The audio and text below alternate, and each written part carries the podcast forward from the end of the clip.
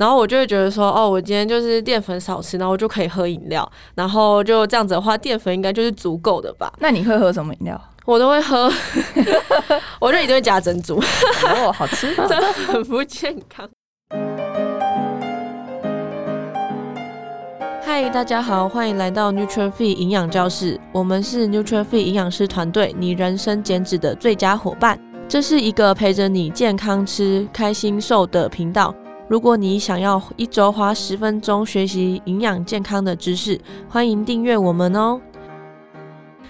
今天要来跟大家分享跟有关正念饮食相关的。那因为我们在实际的例子上面呢、有遇到很多大家会遇到焦虑饮食，或是说可能大家防疫在家，可能就会开始暴吃啊，或是呃零食一口接一口都不知道为什么会这样，或者是说你因为断食的关系，那在呃断食的期间会非常非常想东想吃东西，那在可以吃东西的时候突然就吃。了很多东西，但是你可能没办法控制自。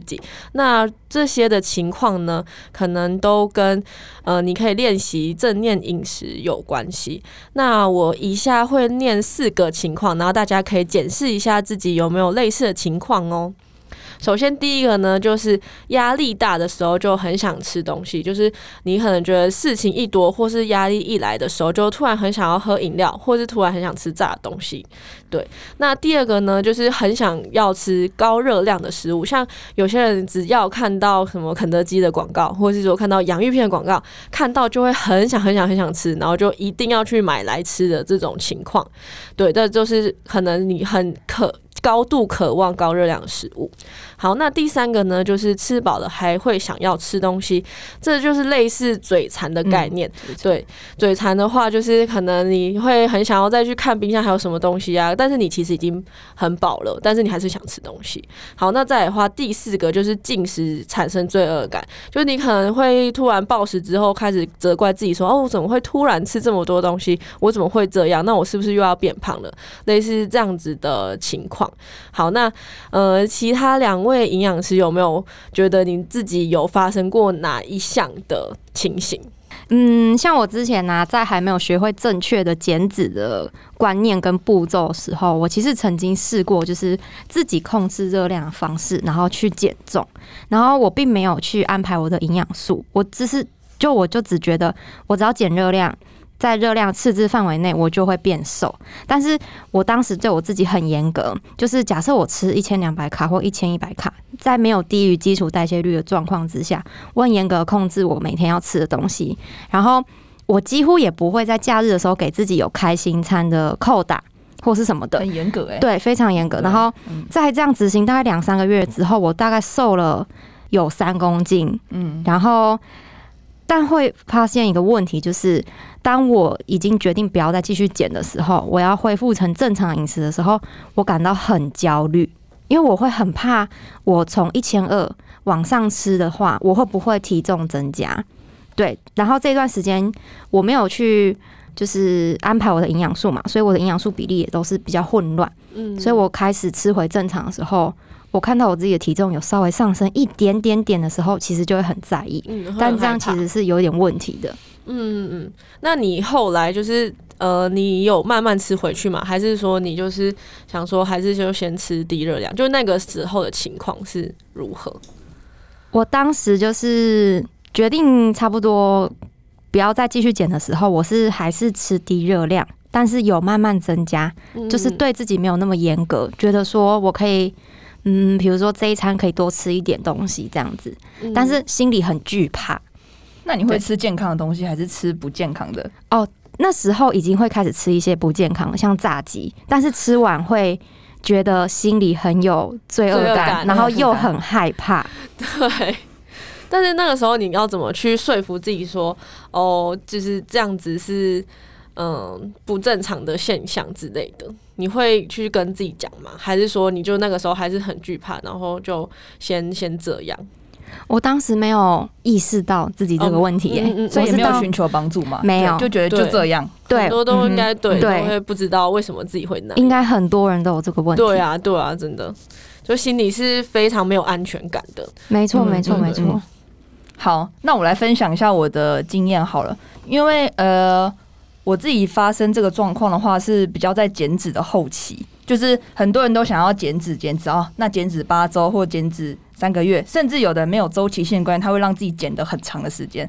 那通常会很想要渴望高热量食物，而且会一直去开冰箱，或者是一直很想要去吃。洋芋片啊，或者是那种高热量食物，就是因为已经长时间都在热量的赤字的情况下，他可能也没有吃的特别低热量哦，但就是减的时间变长了，就是可能四个月以上的时间，或者是五个月，那他。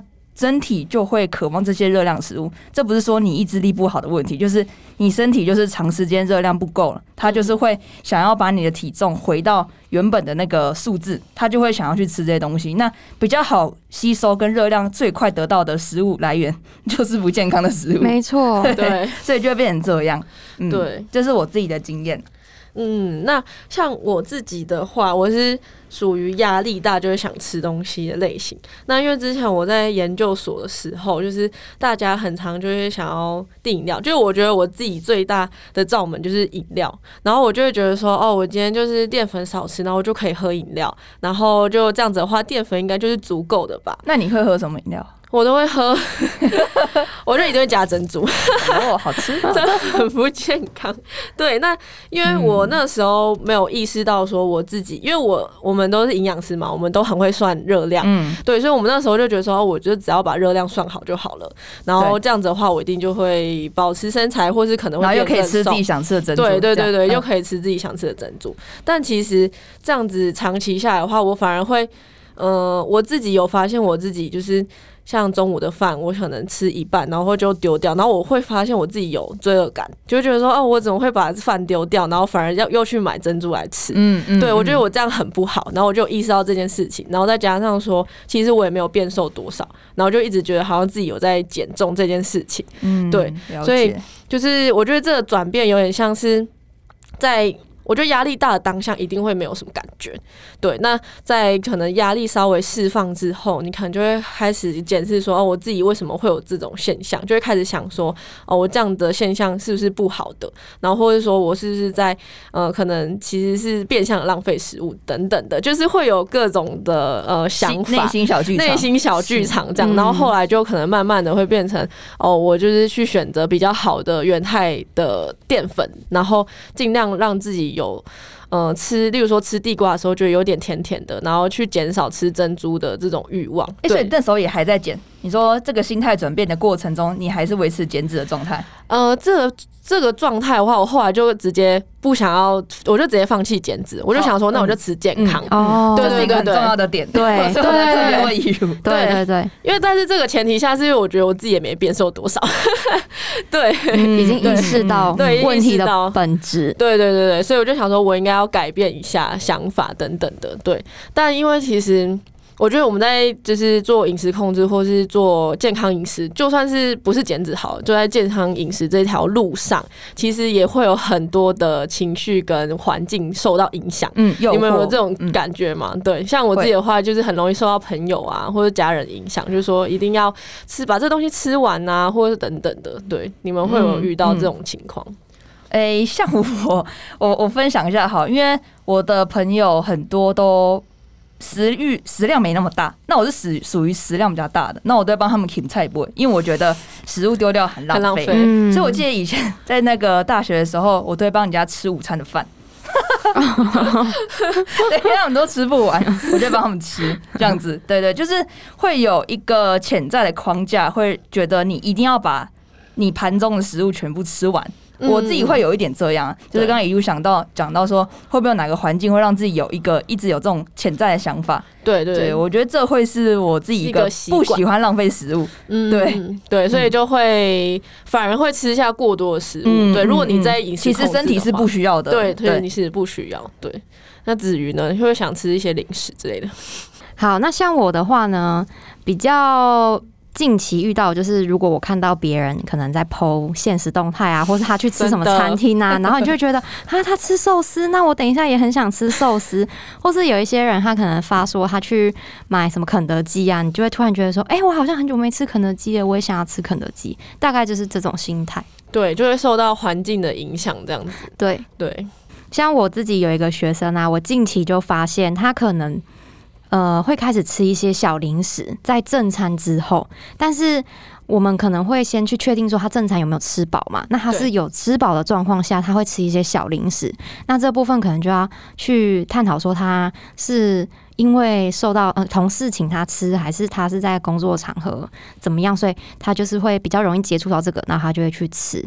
那像学生这样子的问题的话，比较有可能是因为他工作很忙碌啊，然后他压力比较大，所以就可能会想要吃一些正餐以外的小确幸来慰那个对，尤其是甜的，真的女，尤其是我觉得女生好像比较会想要吃甜的来慰藉一下自己这样子，嗯，对。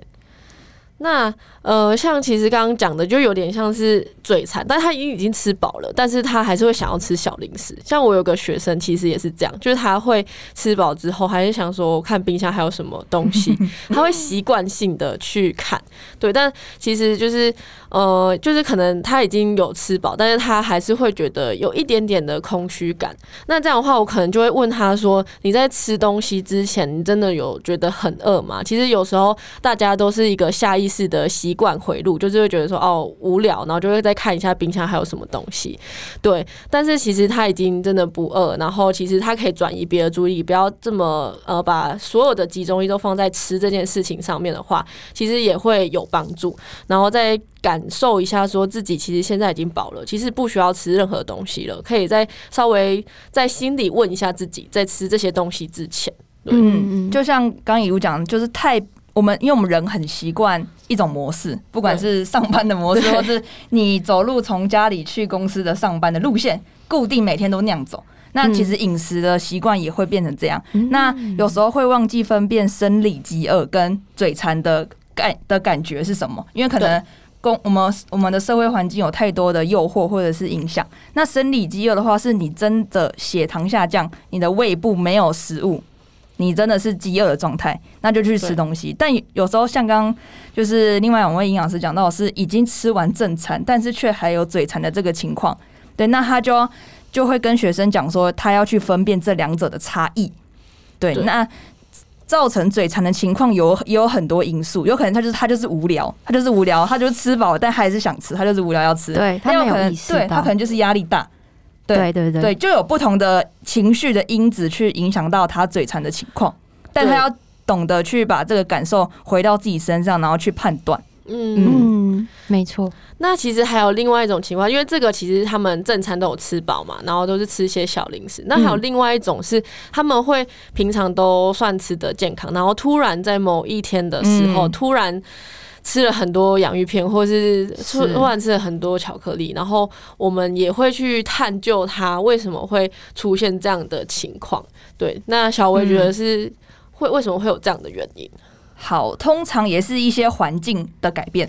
对，像我有个学生的话，他是可能说他本来每一周是要去。这几个地方上班，但可能临时他被调到某个地方去，或是有一些变动，嗯，他就会有压力的部分，对，他就会有一些突发状况，有突发状况，然后又造成可能有一些其他不可变的因素的时候，就会造成他想要用食物慰劳自己，然后可能吃了一个之后，想说那我就吃一个，然后之后 就开始第二个、第三个、第四个，就一直把它全部吃完，或甚至吃完之后，他没有好好去享受当下的食物，结果他又跑去外面买。或者又叫 Uber，又叫了更多的食物，或者是回来妈妈刚好煮了泡面，然后哥哥又带了盐酥鸡回来，他说 全部就是一股脑就把就全部全部全部全部吃掉了，空虚感没有被满足的感觉然后他又觉得自己很需要被疗愈。嗯，对对对，这是我蛮常观察到的一个现象。嗯嗯嗯嗯。那我之前看到。的是，他们其实平常在吃那些正常健康饮食的时候，他们是有点心态是在压抑自己。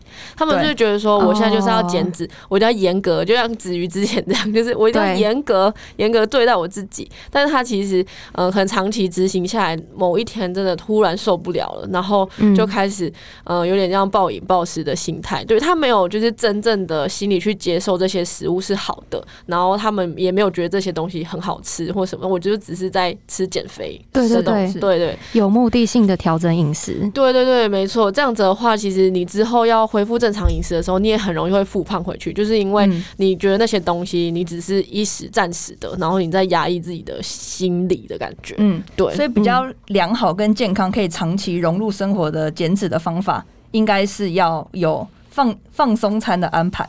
对对对对，这很重要。那频率呢？大家觉得哪样的频率比较适合？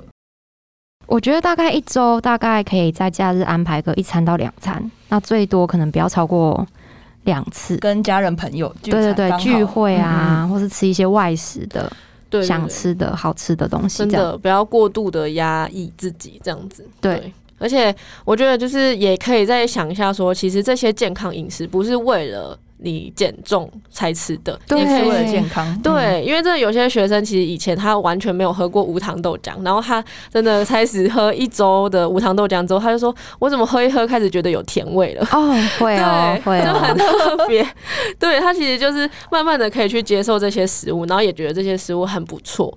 对，然后慢慢的去感受这些天然食物的味道。我觉得这也是帮助我们可以更正向饮食的一个条件之一。嗯，没错。嗯嗯，那大家应该前面有很多的情况都应该自己有遇到过，然后应该也蛮多共鸣的。那其实最近有很多人在提到一件事情，就是正念饮食。那所以今天也来跟大家分享一下正念饮食大概要往什么方向去做改善，然后可以让你的整体的饮食规划可以让你变得更好。正念饮食它最核心的概念就是说，你要不管。你今天做的决定是什么，或者是你的行为怎样，你都是很正念以及乐观的去观察自己这件事情，你没有带任何的批判，嗯，或者是责怪跟就是骂自己，对对对对，它这是它最核心的概念了。不管你做什么选择，你都是好静静的观察自己，然后去分析，然后观察说是什么环境让你会有这个决定。对，这是它最核心的，没错。那我分享一下，就是它正念饮食里面可以提到一些大家比较好可以在生活中落实的一些小小小的概念。嗯，对。那第一个就是味觉的满足感。其实我们很常在生活中，因为各种。干扰的因素，例如说吃饭配手机，对，吃饭配剧超长，然后就会不小心吃过多了。真的，这是真的。嗯，因为你没有去好好的品味当下的食物，所以你的大脑跟身体其实是断掉这个连接的。它，所以才刚刚说，为什么会有人吃完正餐之后还是会没有饱的感觉，然后觉得自己想再吃东西。嗯，因为他没有在那个当下去仔细。品尝它的食物，然后让身体有足够的饱足感。他也没有去享受它的食物，他只是在吃营养素，他跟在吃热量。对对对对，所以就会造成说他觉得他自己没有被满足到，然后就会想要去吃更多的东西。没错，嗯，那其实刚刚小薇讲的有点像是健康健康的食物的部分，嗯嗯，对对。那呃，像我们其实有时候吃零食的话，也很常会有这种现象，是我们可能在看电视的时候，然后洋芋片就是一片接着一片，然后就。好像就是一包不知不觉就吃完，但是你其实也没有享受当下它带来给你的那种口感味道的口感。嗯，没错没错。那这样的话，其实你也会不知不觉就把它整包吃完了，然后可能你也没有得到就是相对应的满足感，或者其实是带着罪恶感在吃。可能我觉得是吃完之后，他因为他吃的当下又没有意识，对，然后吃完就说：“哎，我怎么把整包吃完了？我怎么会这样？这样啊，我我下一餐可能要吃少一点，类似这样，对，所以他就会产生这样的状态。但是，嗯，我们会建议说，你可以像吃一片洋芋片之后，你感受到它的感觉，然后可能在吃五片之后，你可能会觉得哦，好像其实有一点腻了，已经差不多可以了。嗯，咸咸太咸了，对，太咸了，可以慢慢去感受，就是这个食物对。你来说的感觉，那有可能你其实平常是吃一包的量才会觉得哦，好像有足够，或是可能吃一包还觉得不够。那你可能如果你在细细品尝它的时候，你可能大概可能吃五到十片，就会开始觉得说哦，我觉得我身体已经够了，好像真的有点太咸了，就会有一些内心的声音跑出来了。嗯嗯、对，就呃这这部分的话，也是大家在吃零食的时候可以尝试看看的小步骤，就是放慢步调，然后再仔细感受一下。对，就不要一口接一口。对，嗯，对对对对，嗯对。好，那第二点的话呢，就是，呃腹部的饱足感，就味味觉的饱足感是最先可以被快速感受到的，因为我们吃的食物放到嘴巴的第一个当下，我们就可以感受到嘛，好食物好不好吃，然后它的味道带给你什么样的感觉。那再来第二个呢，就是腹部的感饱足感，就是当你今天已经吃了一段时间，可能这个餐点你吃了三分之一的时候，会开始感觉到。肚子会有点鼓鼓的，就是有饱足感的感觉。但是通常吃过量的人呢、啊，他们不会有这个感觉，他们是一定等到自己已经吃过量了，他才觉得说：“哦，我好撑哦。”对 对对，他的感觉就会比较慢。对，那这件事情可以做练习的话呢，就是呃，吃的当下的速度放慢，慢点，对，对真的对，放慢，然后不要配的东西一起吃，就跟味味觉饱足感有一点连连在一起。对，以人一起去感受，然后去感受自己现在是已经五分饱了、六分饱、七分饱，还是已经超级饱，过程是十分的。对，它是一个量表，就是你可以去呃客观跟正念去帮自己分析，也不是说你吃到十分就是错，而是你去观察自己的现状况。只要你有观察，你之后就可以做改变。真的，我觉得这一点真的很像我以前，就是、嗯、因为我其实吃饭超级快，我是一个吃饭很快的人，最快几几分钟，金世街真的啊、哦，对，我可以，应该是因为实验吧，要做实验，就是我可能我们家的人本来吃饭就很快，哦、对，所以我可能有可能十分钟内就可以吃完一餐，十分钟内，对，其实我发现我吃饭蛮快的，对，我吃饭很快，因为然后我很饿的时候吃饭就是会真的会一直一直吃，一直吃，一直吃，嗯、然后我其实。我食量其实也算大，所以我有时候其实觉得。吃完当下真的不会觉得有饱的感觉，然后很想再吃别的东西。但是我后来发现，我只要再过十分钟之后，我开始就觉得好像蛮饱的，不用再吃任何东西了。对，所以我觉得这真的是真的，就是你可以放慢自己吃饭的速度，然后去感受一下自己的那个饥饿感，或者说你可能过十分钟之后测试一下自己有没有有血糖上升，然后有饱足感的感觉。所以要测自己血糖？